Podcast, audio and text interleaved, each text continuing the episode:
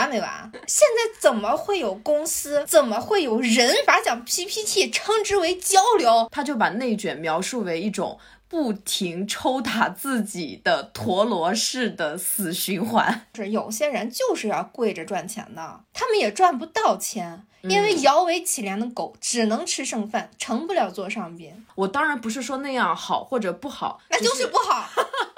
好不好不好，差差评。我们花着我们没有的钱，去买着一些我们不需要的东西，炫耀给那些我们并不喜欢的人看。我命由我不由天，朋友，谦卑呀，敬畏呀。嗯，支棱起来。嗯，Hello，大家好，欢迎大家收听二零四零书店的第九期播客。嗯，我是元英。我是玄机。俗话说九九归一，那这是否预示着我们的节目就今天到这里为止了呢？我们应该会感冒，因为九九九感冒灵。哎，不是啊，我们会有一个新的开始，因为我们还并线了一些新的业务，而且也要根据前面八九期这样，根据它的情况，然后更加深入的把这个节目在各个方面做好吧。比方说我们的公众号的统计啊，什么之类的。对了，比方说我们深化的一个部分就是，呃，以前我们都是说我们是一档游学在文学和生活之间的博客，我们还游学了是吗？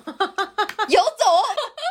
对啊，以前我们都说自己是一档游走在生活和。文学之间的博客，但后来我们想了想，用郭德纲老先生的话说，就是喝咖啡就大蒜，对，就是雅俗共赏嘛。我们依旧是只在用价值与美重建有意义的生活。哎，今天我还听一个我们的人力跟我们说，就说我们俩搭配很像郭德纲跟于谦儿，所以我们要致力于做播客界的德云社。你你你挺挺有畅想，然而我一期都没听过，我得去补听一下。对。嗯啊，然后上期呢，我们谈了谈婚姻和同居，嗯，有两点当时没有说清的，然后我想补录，但是玄机不让我录，因为他觉得剪辑太累了，他不想给我剪进去。啊，什么鬼？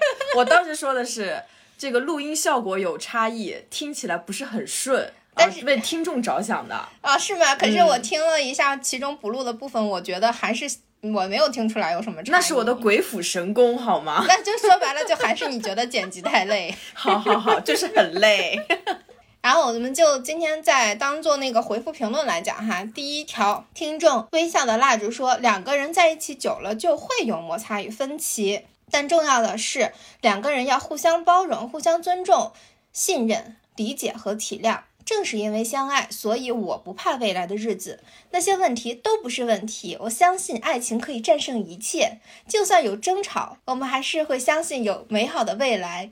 我们是个音频节目，你在表演什么？你这视频不是可以发给大家看吗？我表演一下，不然我在旁边也没啥事儿啊。蜡烛你好，我在评论里也回复了你。我想说，你这种心态一定不要同居，因为他这种心态太美好了。嗯，结婚初期会面对很多意想不到的事情，这些事情你全都没经验，就好像你是一个大学的应届毕业生，你没有办法胜任自己的工作是一样的。呃，但是这些东西全都需要你去解决，所以为什么很多人他依旧会很听父母的话，很听身边朋友的过来人的话，就是因为他没有经验，他需要去学习嘛。我再次说一下，就是结婚和恋爱并不是同一件事情，恋爱就是两个人互相谦让就可以了，但是结婚是需要三个家庭的调度。做一件事情需要让六个人满意，无论是婆媳关系、翁婿关系。比方说，你想要一个极简的卧室，现在的都是喜欢北欧风啊什么的，但是老人就是喜欢给你整些红木的，或者是你这个柜子不够多呀，没有足够的储藏空间呀。然后这个时候你会觉得谁出面调停比较合适？你和你的伴侣谁能又能就是满足你的需求的同时又不伤害父母的感受呢？嗯啊。而且你们自身的角色也转换了，就不再是男女朋友，而是老公老婆，就彼此也很容易觉得说你已经是我的终身伴侣了，你应该为这件事情负责。嗯，新家庭组成的时候会有很多磕磕绊绊，很容易受挫，但是怀着你这样的心态，两个人是很团结的，是可以一致对外的。那么困难就显得不再难，但是同居久了的疲惫和矛盾，他们累积以后反而容易翻旧账。比方说，你以前就怎么怎么样，面对结婚带来的困境，反而容易产生结婚好难啊，为什么结婚的苦恼？你明白了吗？我明白了，就是恋爱是一回事儿，结婚是另一回事儿。本身就是跟家长就是有代沟的，然后这个其实是不是也是资本的力量？因为老人家他可能会比如说给孩子买房啊，出钱、出嫁妆、出彩礼什么的，所以他们就觉得自己有能力去干预，有权利去干预。哎，这个就刚好是我要说的第二个问题，就是婚礼。就是我那天忽然想到，就是很多人为什么不愿意办婚礼，其实并不在于婚礼本身，而是在于婚礼是一个将原生家庭的矛盾全部集中，也暴露它的环节。就是比方说，每对新人他都想要自己想象中的婚礼的形式，无论是简约的或者是特别复杂的，但是正常来说都会遇到家长出来指手画脚的情况。就是连自己的婚礼都要听从家里的安排，明明是自己的婚礼，却会变成工具人儿，那确实是演戏感很强的。他就确实体会不到自己的幸福，而且好不容易离开原生家庭去创建自己的新生家庭，却要在人生的星星时间把那些不好的童年的感受，比方说我没办法。的那种无力感重新演练一遍，人间惨剧啊！真的，确实是。而且策划一场婚礼的流程、时间和那个彼此沟通的这个很长。嗯，一旦里面有一个人不通情达理，有着导演梦，那确实会让整个流程的参与人，哪怕是婚礼策划，他们是专业的，他们也会觉得啊，身心好疲惫。嗯，啊，确实结婚就没什么好高兴的。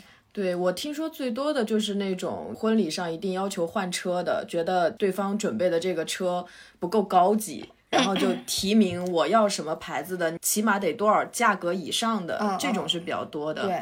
对，所以两个人就怎么都好商量，你到六个人就麻烦了，因为每个人都觉得自己是个角儿嘛，对吧？而且两代人的审美是差异化很明显的，对婚礼的要求也不一样，这中间就总会牺牲一些人的意见。对，有时候家长的控制欲就可笑的要命。呃，就像你说的，资方一边说着婚礼是一个人一辈子一次的事情，但是他们却不允许你将一辈子一次的事情随你的心，说什么你小孩你不懂这里面的。道道多着呢，我吃的盐比你吃的饭还多。嗯，对啊，就好像我们看那些垃圾影视剧，即使原定的演员、剧本都不错，但是资方他非要把剧本改了，把演员换了，塞进去自己觉得更合适的人。嗯，而且你知道有些是联合投资嘛，一个人一个意见，但又得谁的意见都得满足，那你无可奈何呀，人家是金主爸爸嘛。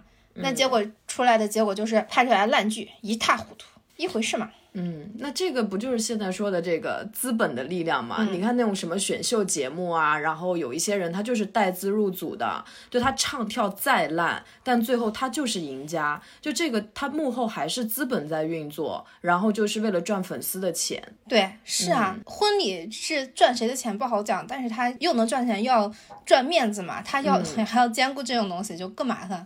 对，说到金主爸爸哈，我们这一期的标题是溜须拍马的人是吧？狗腿子，你够了，够了。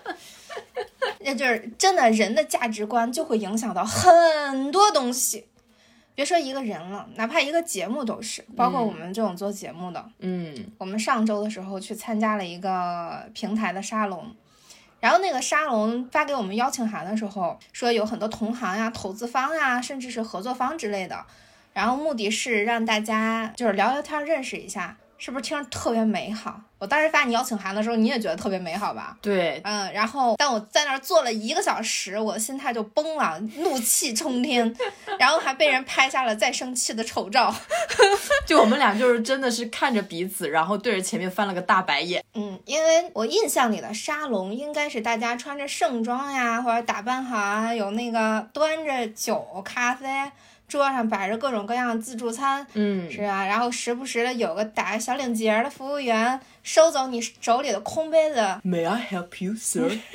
然后就大家互相聊天嘛，这个才叫沙龙，这个才叫社交嘛。结果我们那天是一排排排排排排的椅子，就跟开会一模一样，然后在那儿坐听，在那儿坐着听人讲了两个小时的为什么要做播客的 PPT。我们当时真的惊了，我们在连在公司都没有开过 PPT 会，没有人做 PPT。而且我们平时还会嘲讽其他公司 PPT 文化，因为有些所谓的产品经理他没有能力，他只会做 PPT，他就是一个做 PPT 的人。然后那个邀请函上写着的“咖啡与下午茶”，我完全没看见。后来看见了，后来是出了门以后看见有一点点小蛋糕。对，根本就已经不想吃了，没有心情。对，而且它吃起来也很不方便呀。他在门外面耶，我怎么 我怎么能够得到他？而且他的那个整个的量是完全不够在场的所有人人手一个的，以我们这种饭量就更不够。对，就你根本没有办法好意思下手去拿，因为你拿了就注定有另外好几个人拿不到。好惨，这是饥饿营销吗？太饥饿了。而且当时为了化妆，为了参加我们人生中第一个沙龙，连午饭都没有吃。我从早上醒来，我就在打扮我自己，打扮了好几个小时，真的很美。真的饥饿令我暴躁，我当时真的很想站起来，对台上那个滔滔不绝跟我们说那些乱七八糟那个男的说：“你有完没完？现在怎么会有公司，怎么会有人把讲 PPT 称之为交流？”什么叫交流？就是自己单口相声就叫交流。最可怕的是，当时最后我们离场的前一个嘉宾是在台上放鸟叫，然后让我们猜这是哪只鸟。我崩了，真的心态崩了，而且根本没有办法说话。人家拿着话筒，人家说话声音是每个人都听得到的。那我们在下面猜，我们是不是得扯着嗓子说哇什么鸟？对，就真的为了那天就是活动，我们都是好好化了妆，打扮了一下，也是抱着比较轻松愉悦的心情，然后想要去说跟大家聊聊天啊什么的，就结果就在那儿就听 PPT，我觉得听 PPT 也没关系。但是你至少能给一点所谓的这种干货，或者是就算给我方法论，我也觉得你在用心准备了。对对，但是他那个公共发言就本身就是要给大家听的嘛。嗯，那他们请的嘉宾都在讲自己非常垂直领域的专业知识，如果我们没有涉及那个领域，根本就不愿意听，也不爱听。对，跟我们没有任何的关系，就是在浪费我们的时间。我们平时周一到周五安排那么忙，周六日好不容易有时间休息，结果竟然要。要花时间花半天的时间去开会，我真的当时觉得非常非常失礼。然后我忍到那个 PPT 讲完，都是下午四点了。嗯，然后我寻思着，我总能站起来了吧？我们终于能开始交流吧？结果工作人员上台摆了四个小圆桌，又请了几个嘉宾 往那儿一坐，让他们交流，我们在下边听着。凭什么呀？嗖，我就站起来走了。我靠，谁他妈不是个女明星？然后紧接着我就在群里发了脾气，然后我就质问主办方什么叫交流，而且在场的大部分人明明已经在做播客了，为什么要讲这些东西，浪费别人的时间呀？你工作越忙的人，他的时间真的是非常非常宝贵的，特别是双休日。对，走的时候玄机就问我，你真的不在乎拉投资了吗？毕竟打扮那么漂亮，就是为了去拉投资。我就没有停下脚步，因为我在听 PPT 的过程中意识到一件事情，就是我们根本不缺钱。就因为像我这种外强中干的人，我是不敢发火的，就是我是那种怂怂的憋一肚子气，但是我就在心里狂翻白眼，然后默默走掉。但是我就看到原因，当时就在群里面，就真的很直接的发出那种灵魂拷问，我就觉得哇，就又厉害又佩服，就感觉太解气了，就是公司惯的。真的就是因为现在就特别是我们都三十岁了吧，是吧？就觉得时间真的很重要。就像我们现在每星期更新两期播客，然后每期一个小时，其实我们都是会认真的去准备内容和素材的。对对，因为非常累，就准备这些东西，我们每天都会认真的看书，甚至压缩了我们睡觉的时间。对啊，就因为很在乎大家听众的时间，觉得你们不能说听我们白听一个小时，然后觉得什么屁话都没说，至少大家愿意听我们俩说话，那我们就不能不负责任的胡说八道去挤满那一个小时。就即便我们最后没做到普度众生，但我们至少。传递出有意思的观点，让大家引起一些思考，这样才能不浪费我们大家的时间。对，就算不引起思考，就是听着觉得还挺好玩、挺好笑的，也还好啊。对啊，图个乐呵也行啊。对，然后我们因为饿嘛，就去吃火锅了。也因为生气。化悲愤为食欲。对，等我们吃完火锅，这场所谓的交流沙龙也散伙了。嗯，然后令我震惊的是，群里都在夸这场狗屁不通的活动办得多好。哎呀，好精彩呀！大家好辛苦啦！万方辛苦了，我真的收获了特别多。我当时又傻眼了，就是是什么使我失去了情商？是因为不缺钱吗？还是公司把我惯的？是骄纵。对，然后后来我想明白了一件事儿，就是有些人就是要跪着赚钱的。嗯，他们就像太监伺候主子一样，他们就是需要整天揣摩陪笑脸儿，然后受制于资本，受制于听众，前怕狼后怕虎，你又指望他出什么真心实意的好节目呀？而且显而易见的是，他们也赚不到钱，因为摇尾乞怜的狗只能吃剩饭，成不了座上宾。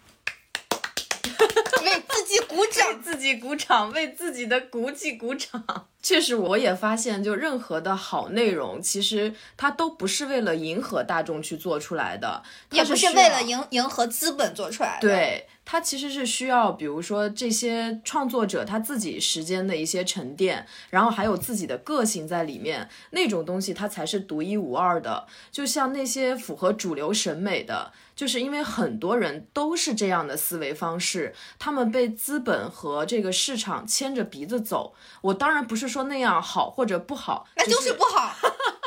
好不好不好，差差评。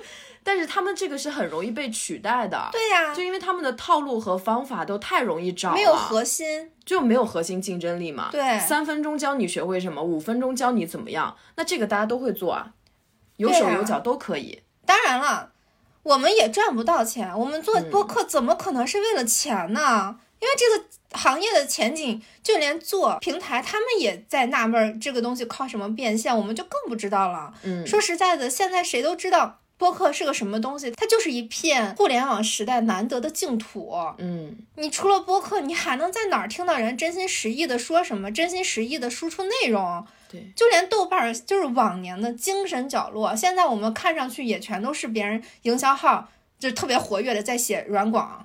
对，因为我跟袁英，我们俩都是非常早就开始玩豆瓣的，嗯我差不多是零九年。我是零七年，哇，就更早，嗯那个时候豆瓣真的很美好，就戾气也不像现在这么重，就大家都是发自内心的去肯定别人啊，然后出来了最早一批的豆瓣网红嘛，嗯然后那个时候很多好玩的一些小组，也可以交到好朋友什么的，确实是踏踏实实在做内容本身。就包括像那个前段时间就倒闭了的虾米，我真的很心痛，因为用了快十年，然后它的随机歌单的那个算法是最好的，嗯，对，而且呢，像它对于歌手的分类介绍，还有曲风的分类都非常的准确，但现在也是被资本淘汰掉了。我发现很多人就他妈是投机，总做那种赶上风口猪都能上树的那种梦。嗯，就是网红经济呼啦啦来的时候，就都去做网红，然后李佳琦红了，全部都去做直播。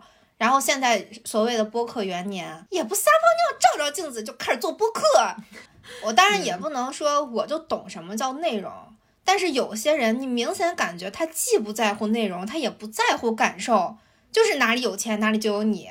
整天就想着在净土上发财，就是有闲工夫就是看那种美国的淘金故事啊，马云发家史啊，穷爸爸富爸爸是吧？对啊，你怎么就有这个闲工夫？不能找个大师算算你是什么命吗？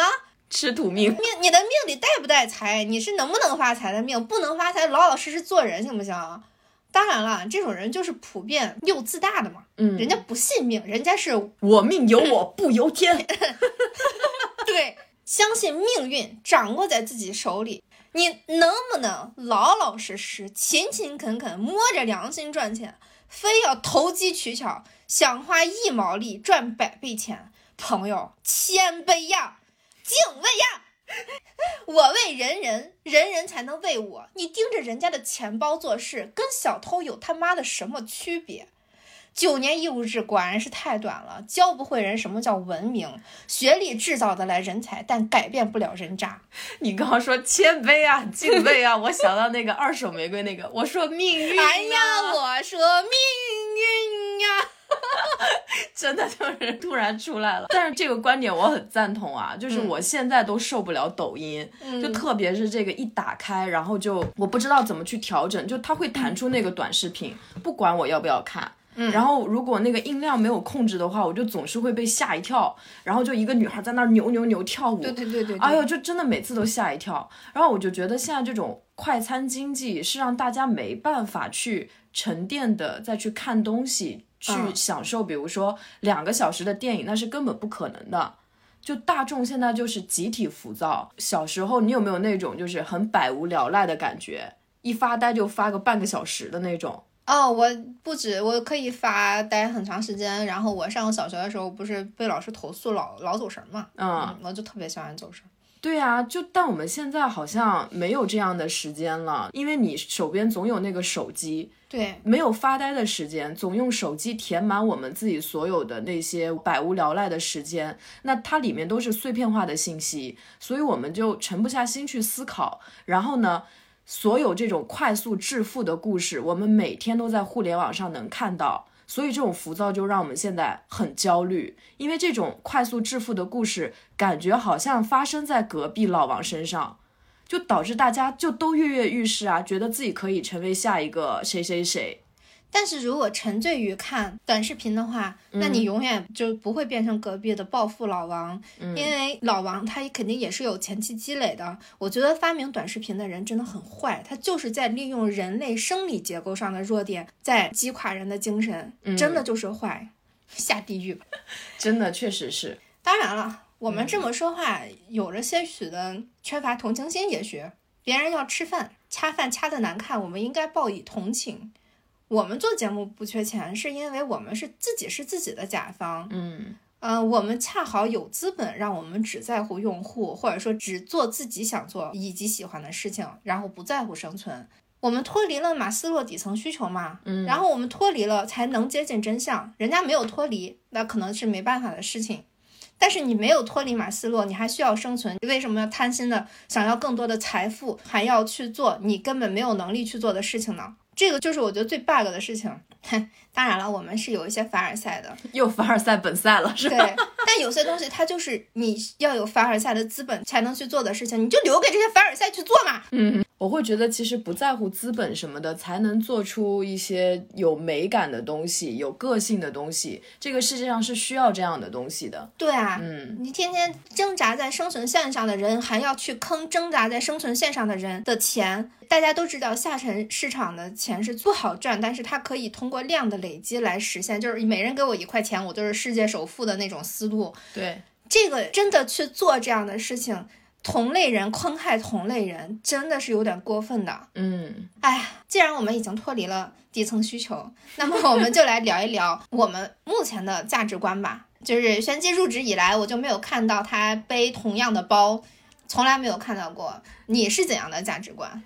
我也是经历了一个阶段的。以前刚开始的时候，因为有前情提要嘛，我之前不是大学刚毕业，然后视金钱如粪土，我要去隐居。对，那个时候其实因为太穷了，我也没有跟爸妈要钱，然后要自己一个人在北京生活，我还不愿意跟人合租。嗯，对，然后我就住一个特别破的景山公园旁边的一个小胡同。房租就一千块钱，嗯，就那个时候就是看了那个，我记得有一个电影叫《Into the Wild》，就讲的就是一个大学生什么，就是开个车进入森林里面，然后要去走向荒野，对，然后最后死掉了，那个。被狼吃了，我去，就就就当时是看那个，觉得内心大受震撼，对我那个叫什么，我不太明白，但我大受震撼。还有包括看那个《瓦尔登湖》啊，《瓦尔登湖》里面其实就是宣扬你要有朴素的呃价值观啊什么的，所以说那个时候就觉得金钱是魔鬼，让人堕落啊，然后又很愤青，就把所有内心的那种愤懑都是怪罪在万恶的社会上面的啊。你有过这个阶段吗？我有吗？我 想一想啊，我那时候主要忙着骂我爹，倒是没那个闲工夫骂生活。对，所以我刚开始就是那种贫穷的文艺青年，还有很骄傲的那种自尊。但是到后来就发现，就被社会毒打嘛，发现没钱在北京真的有很多麻烦。加上我自尊心比较强，很要脸。比如说跟朋友一起出去的话，我不希望自己是抠抠缩缩的，然后一起去个啥，然后我又掏不起。啊，也不是说去消费很贵的东西啊，你会买个麻辣烫买不起，你会考虑到你的日常的就工资就那么点，对吧？除去房租什么的，就觉得，哎呦，就不想太抠索，也不想太没见过世面。嗯，再加上那个时候其实是有欲望的，就比如说我想环游世界，我想去国外走走看看。啊，但我又觉得穷游年轻时候可以，但你年纪越大，你再穷游，你去逃票什么的也太。可怕了，是吧？我我是很怕穷游的，因为我知道他们穷游住的那种青年旅社，尤其是国外的，他们国外的青旅是会可能有床虱之类的东西，就是你睡了之后会浑身不知道起一些什么东西。我是很惧怕这样的环境的，就是他们会让我觉得生存是有危险的，我宁愿不去。对我大学的时候是经常穷游的，但是我还是会自己去支付一些旅行住宿的费用。嗯，对，但我就接触到一些年轻人，他们更穷游，就是属于真的是搭车，那个时候搭车文化，对沙发客。可是我觉得对女生来说太危险了。我记得我当时在云南的时候，有一个女孩，就是她因为搭车，然后就被司机性侵。嗯，对，半夜就要强奸她什么的，就很可怕。所以我当时就觉得这个不适合我，再加上我这个很喜欢一些时尚的东西，喜欢关注一些先锋的品牌，那个时候就会关注什么安特卫普六君子，还有日本的一些设计师，像山本耀司、川久保玲什么的。嗯，我就觉得他们很高级，可能那个时候会觉得什么香奈儿啊、Prada 呀什么的庸俗，但是对是有这样的时候。对，但是觉得这些很高级，但是我又买不起。因为那个价格其实是差不多的，所以就各方面的原因，从那个时候开始，我就觉得我必须得挣钱，然后我就变得比较世俗。那个时候工作的首要目标就是为了挣钱。加班啊，九九六啊什么的都没有关系，我就也不考虑说这工作我喜不喜欢，愿不愿意，我就想赚钱。然后挣到钱以后就开始报复性的消费，包括我现在可能接触到的，就比如说我现在有一些包啊，一些衣服也是那个时候报复性消费留下来的一些东西，还为了报复性消费呢，甚至会超前消费。像现在很多年轻人会用借呗花呗，你身边有那种就超前交消费，然后导致负债累累的人吗？有。有的啊，我认识一个他，但他好奇怪啊，我不知道他买了什么，就完全没有看出来他有借钱的，但是他欠了三十万的欠款，没有一分钱花在自己身上，他既没有买衣服，也没有买护肤品，就啥也没买，不知道他把钱花哪，嗯，没太注意吧，反正就感觉他这钱借的莫名其妙的。对我后来，因为我曾经有过就是负债就付信用卡的一个状态，这是因为什么呢？比如说以前没有那种卡。没有这种借呗花呗的时候，然后都是纸币的话，其实你那个钱有多少，你是心里有逼数的。对对对。对，但是它一旦变成货币，就数字以后，加上这个一借就可以借个五万，比如说，然后年轻人就会觉得，哎，我花一万块钱也没事儿。加上信用卡，它是可以最低还款的。比如说我刷了五万的卡，那我这个月最低还款我可能只要还五千，或者是说我再用卡套卡的方式。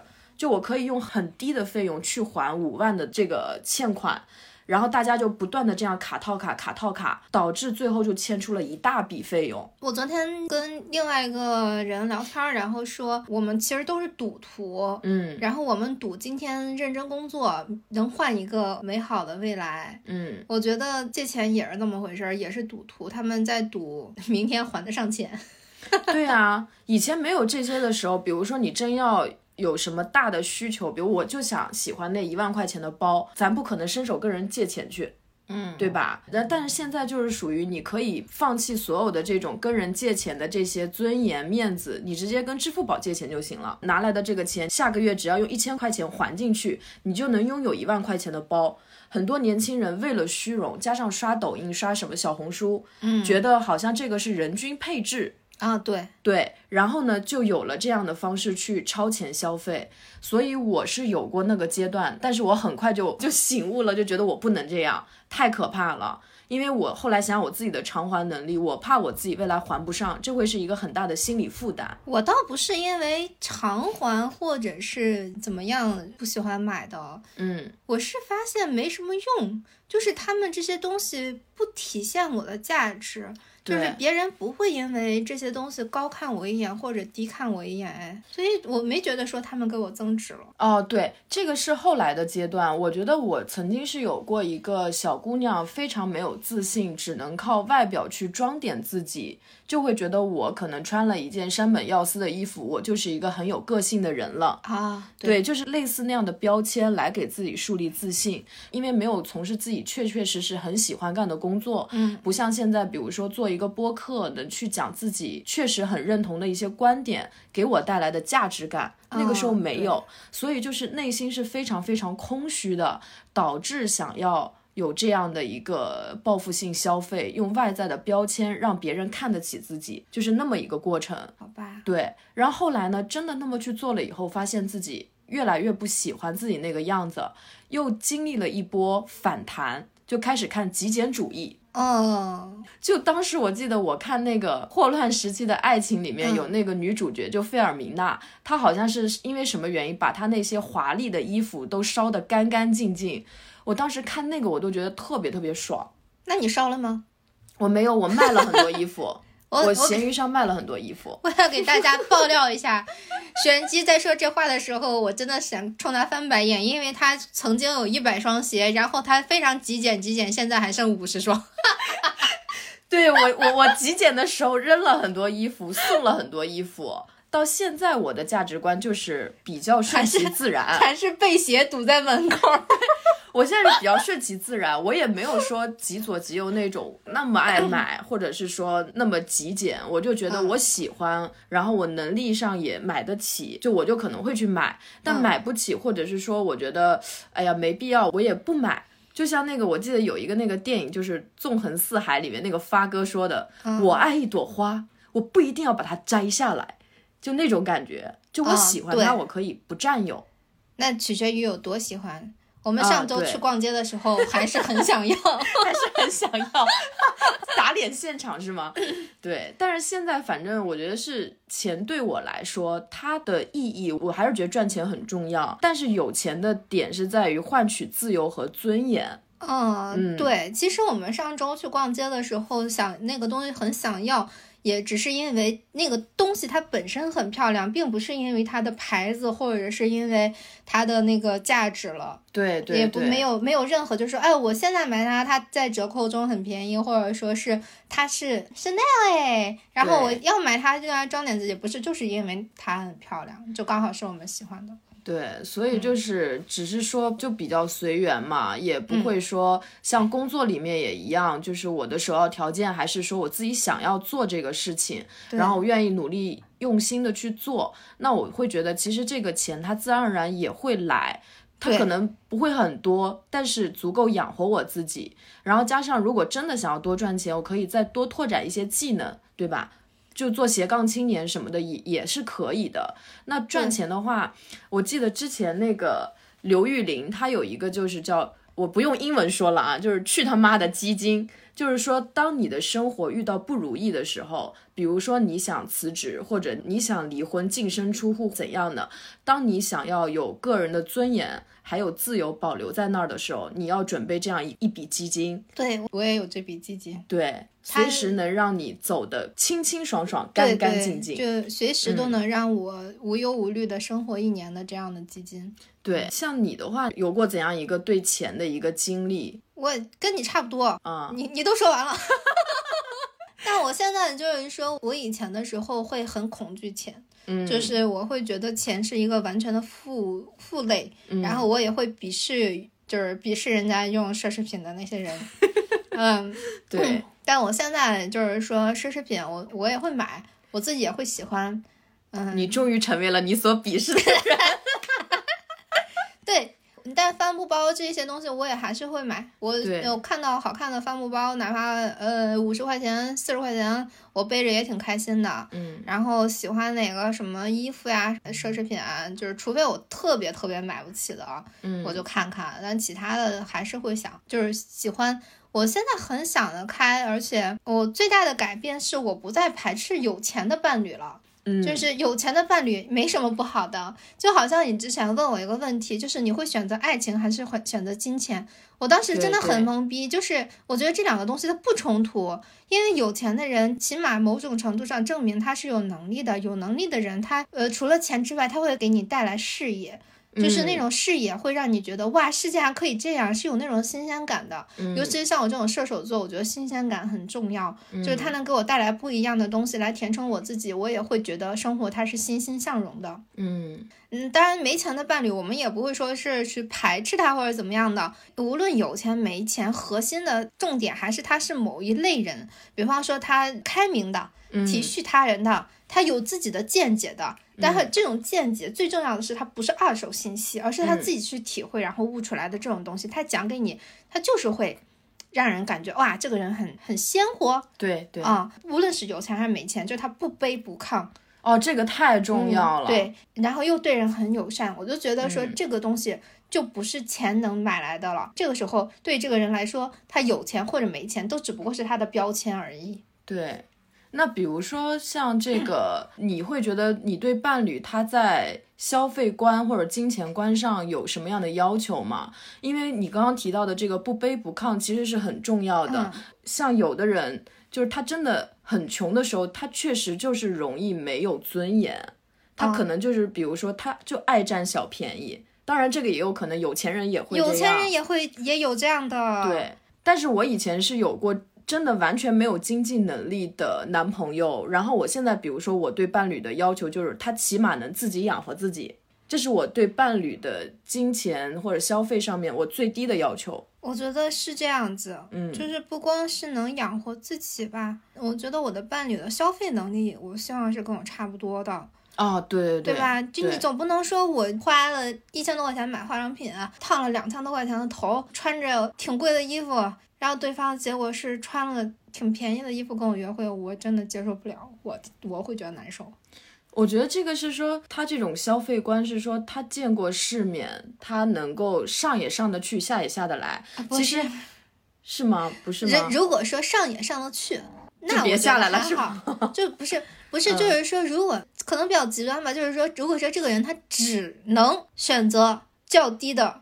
因为你知道，如果人他一个人他只在一个很低的消费环境里面，他是有可能没有审美的，就是他分不出来这个东西好看或者不好看。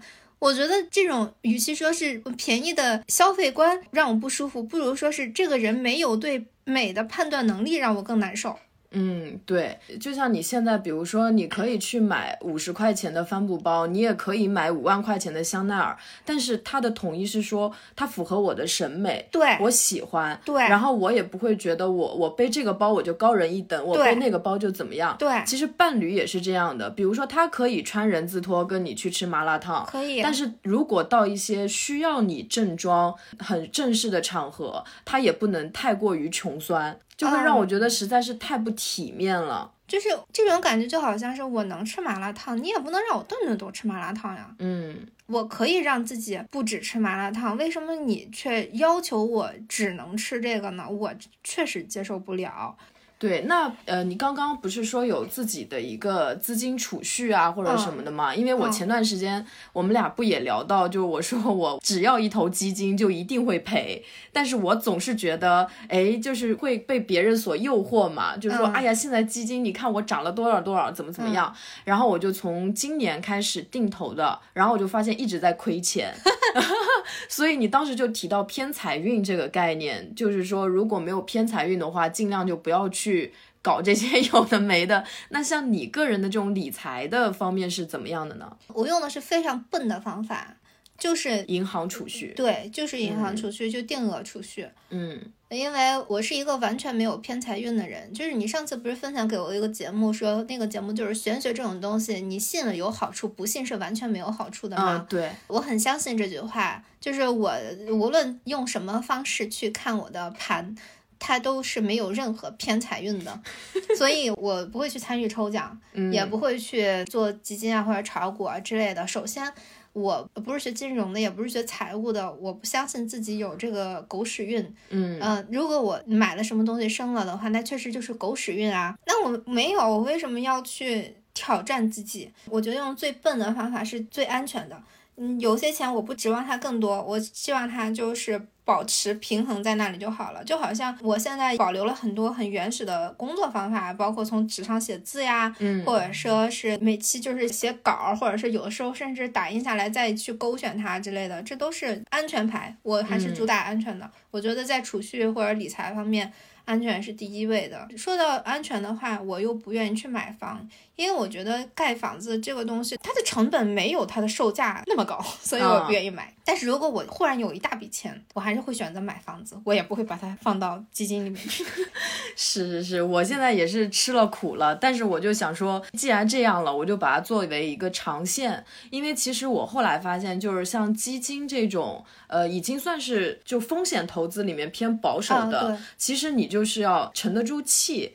就有的人他其实就想靠基金来暴富，现在就很多年轻人都特别爱养鸡嘛，特别爱搞鸡啊，就是因为他们会不停的买进买出，嗯就是觉得自己是巴菲特，然后呢就看一个所谓的趋势，然后今天我就什么减仓，明天我满仓，导致他们其实就是属于赚的时候可能赚比较多，但赔的时候也赔很多，里外里就没怎么赚，甚至还亏了。啊，是有这样的情况。对是。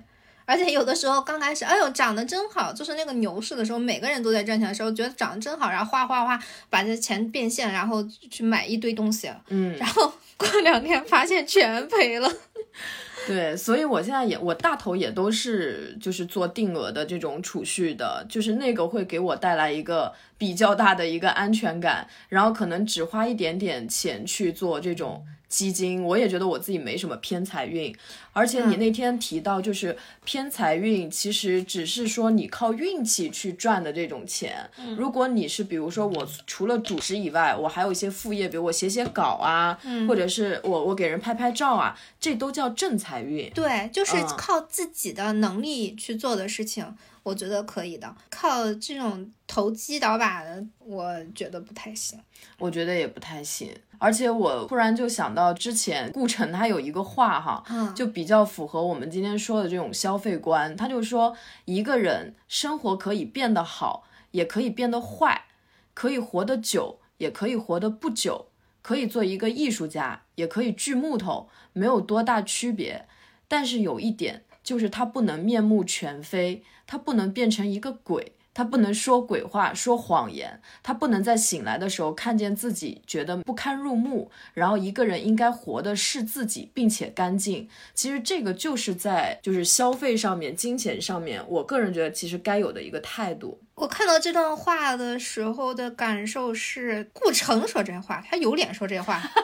他还好啦，你说他不好，只是因为他是就渣男爱了两个人吗？不是，他把自己的老婆杀掉，哎，我看过他那个冯德伦演绎的那个电影，包括我看过他那个有一本书叫《婴儿》，就是嗯，他杀了自己的老婆。哎呀，我就觉得这种诗人或者艺术家，他其实怎么说呢？你要去理解他很。了，对而且他非常他完全是在吸食那个他老他老婆叫什么来着？雷米好像是叫雷米吧，不是吧？反正就是他完全就是在什么？嗯，在吸食他老婆的能量，然后让自己去完成这个艺术。我觉得他还蛮过分的。顾城是我超级不喜欢的诗人，当然这段话很好啊。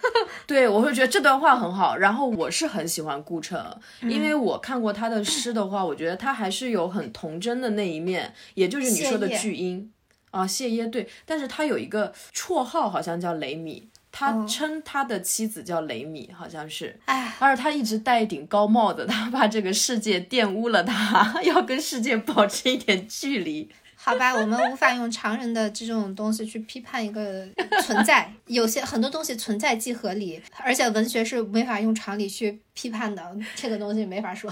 这段话原因是翻着白眼说的，我觉得他翻着白眼在吐槽我。因为你你做出版业，你是知道是不能冠以文学政治正确的，你不能要求文学正确。嗯，但是我觉得他的东西写的很好，但是我更多觉得这些东西是谢烨的作品。说实话，他也许提供了一个好的思路，但是他很多东西都是他老婆在做的，而且他这个为人啊，好吧，OK，啊，可以可以，留给大家去判断啊，可以给我们评论啊，就是对顾城的看法。呃，我们还是接回刚才你说，就是这个有钱没钱的这个问题啊。我觉得从我观察的有钱人和穷人，你知道，其实没有很大的区别。从本质上，从作为一个人来讲，嗯，没有区别。无非就是说，我接触的一种有钱人，他们确实让人羡慕，因为他们，嗯，比方说有一个认识的姐姐，他们全家人都很开朗，富有同情心，而且很有品位，家里装的很漂亮，是有品位的那种漂亮。他们在各个国家都有自己的房子，没事儿大家去度假呀，或者在澳洲种玫瑰呀，什么就很浪漫。就是她老公送她的礼物就是一院子的玫瑰，自己种的那种，而且他们有好几个孩子，都很开心，而且孩子和孩子之间的互动就也是很有。爱的，你是可以在他们的朋友圈的里面可以感受到他们的孩子之间的爱的流动，包括他们平时在家里玩的时候，就是妈妈弹钢琴，其他的亲戚拉小提琴啊，就是自己在家里做音乐会的那种。你会感觉到哦，这种有钱真好，而且他们的小孩从小在念国际学校，然后又全是英音的教育，就是让人感觉到世间很美好。嗯，但你说这个东西真的跟钱完全有关吗？因为我有的时候看到那种贫穷的人，比方说呃矿工陈年喜啊，陈年喜，他写诗。他的诗也很纯净，也能让人体会到同样的快乐，尽管他很贫穷。嗯嗯，但是我觉得他们这种快乐和快乐是不分高下的。对，只不过说陈年喜这种人很少。但说实话，像我认识的这个姐姐，他们这种有钱人多吗？也不多的，也是很少的。对，嗯。因为我认识更多的有钱的人，他们是体会不到人间的美好的，嗯，他们更多的也是觉得说这个没意思，那个没意思，哪怕去了全球全都逛了一圈，最后的结论也是，也就瑞士漂亮一点，其他的都没什么意思，嗯，他们都体会不到，就是文化与文化之间的这种冲突带来的好玩，或者是民间的那种快乐，可能也是因为大家都一样住在什么。呃，W 酒店，然后服务都是统一的，确实没有什么区别。就是这种有钱人，他们导致的空心病，我觉得有钱反而是害了他。而且最可怜的是，因为他们有钱，去上赶着他们呢，利用他们的人也很多，所以他们反而也能见到很多人间的丑恶，然后就可以给你有理有据的说出来。这个事情的本质是某一种难堪，对对，怎么怎么样？所以说，其实就是看人有没有钱，都不能怪在我就是太穷了身上。而且说实话，没钱还可以怪罪在都是我穷，有钱他妈的 怪罪到哪儿？有钱都不知道自己为什么这么痛苦。对，现在不是老有那种电影去描写这个有钱人的这种精神空虚嘛？对呀，像韩国，他从《燃烧》到《寄生虫》，我是更喜欢《燃烧》这部作品的。对，就是它里面把那种有钱人，他很无聊，他只能靠一些很极端的方式杀人、去烧大棚，对，然后杀人，就 这样才能才能获得一个内心好像有活着的一种感觉。嗯，哇，这个真的还是挺可悲的。对，所以我会觉得，其实穷，他穷的是在思维上，是精神上的贫瘠。就像陈年喜也好，包括你说的那个姐姐也好，还有就我的偶像苏东坡，我觉得他们都是精神上的贵族。对，所以我们其实真的就是说，很多包括现在在内卷啊，在鸡娃也好，表面上看是为了让大家赚更多的钱，但实际上不是的。我们教育最终是为了养成一个人。对，就是三观不正，欲望过多，钱就成了害人的东西嘛。我觉得没钱的人，我们只要自给自足，然后不依赖别人，我觉得照样是非常值得人尊敬的。然后刚刚提到那个空心人、空心病这个概念，其实我们有机会，我们也可以展开去去讲一讲，这个是现在这个时代流行的一个病，叫空心病。嗯，对。然后这个我猜测它的概念应该是源自于那个艾略特的诗集叫《荒原》，它里面有一首诗叫《Hollow Man》。就是空心人，然后他当时在那个诗歌里面，其实是集中表现了西方人面对现代文明濒临崩溃、希望颇为渺茫的一个困境，以及精神他极为空虚的一种生存状态。就人是空心的，头脑里塞满了稻草，人的声音完全没有意义，像风吹在干草上，然后整个世界将在虚的一生中结束。就空心人其实是失去灵魂的现代人的象征。哎，说到这个空心人，我还想到有个比空心人更惨的，这是一个国外的 UP 主吧，他当时说了一句话，就是我们花着我们没有的钱，去买着一些我们不需要的东西，炫耀给那些我们并不喜欢的人看。对，哎呦，哦，好可悲，感觉好可悲。其实真的，就我觉得，其实现在所谓的这种极度的、高度这种竞争化、白热化这种状态，其实都是因为。人的内心太空虚，所以我们非常想在外在的东西让别人能看得起我们，让让自己觉得自己活在这个世界上，所以才要拼命的去挣钱，去买车、买房、买奢侈品，挂在自己身上，告诉大家，哎，你看我多有能力。说白了就是没有自己灵魂的人。嗯，我昨天还听说是哪个，哎，是哪个片子重映了，然后好多人都《指环王》哦，《指环王》是吧？好多人都上豆瓣给他打一星，就是因为觉得三个小时时间太长了。OK，对。然后当时我听完那个的时候，我真的就心里感到很气愤，就是会觉得怎么把现在人都 惯成这样了？但是越在这个社会，我就越坚定，就自己要。读厚书，然后能静得下心来，真的是说你发自内心的去想自己是个什么样的人，想要做什么样的事情，可能才能比较好的去对抗现在这个时代。你那天也跟我说，你看的一个鸡娃，对，然后说到内卷嘛，对，就是我们追求外在的结果，就是导致了内卷。那么内卷最终改变的是社会形态。因为社会是由人构成的，大部分人什么样子，社会就是什么样子。如果社会上多是一些空心的、逐利的、焦虑、抑郁的这样的人，各种各样的心理病人，那他们成为社会主流的话，那我们的社会就会变成那样子，是不是挺惨的？对，如果整个是这样的话，确实就那我们是英雄，我们在真的在努力的想要去对抗这个时代和改变一些东西。对，就我那天跟别人聊完内卷这个事情之后，我发现就是这个世界不会变好的。这个世界如果不能变好，那我们的生活理所应当的也不会变得更好。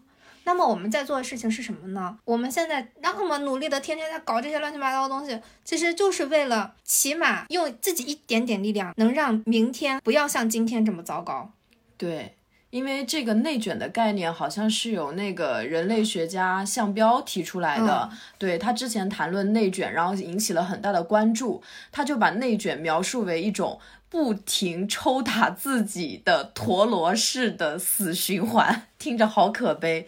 就他是站在人类学视野下竞争的大框架里面去理解内卷，就指出内卷是人类社会的例外现象，它的背后是高度一体化的、缺乏退出机制的竞争。然后包括像他之前出了一本对话集嘛，叫《把自己作为方法》，我也就是觉得是挺适合去看一下，能很好的去应对现在。这个时代的一一个状况吧，然后他讲就是说，面对内卷的方法就是。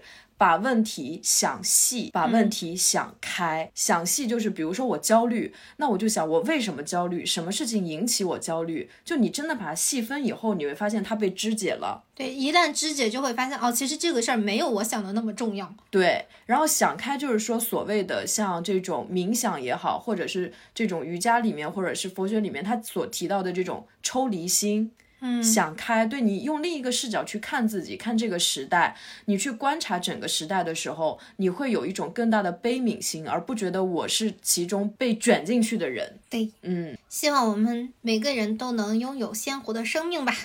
希望如此，大家加油，加油。呃、希望大家今天听我们的骂街骂的也很快乐，然后能嗯感受到我们说出了大家想说但是好像没有办法说的话吧。嗯，嗯，然后最后呢，我们再次希望大家给我们多多的评论，然后转发给你的朋友。感兴趣加入粉丝群的，微信添加果麦二零四零，然后小助理就会把你拉到我们的听众群里面。快来快来，数快来数我。们玩。OK，那么今天的节目就到这里，好，拜拜，拜拜。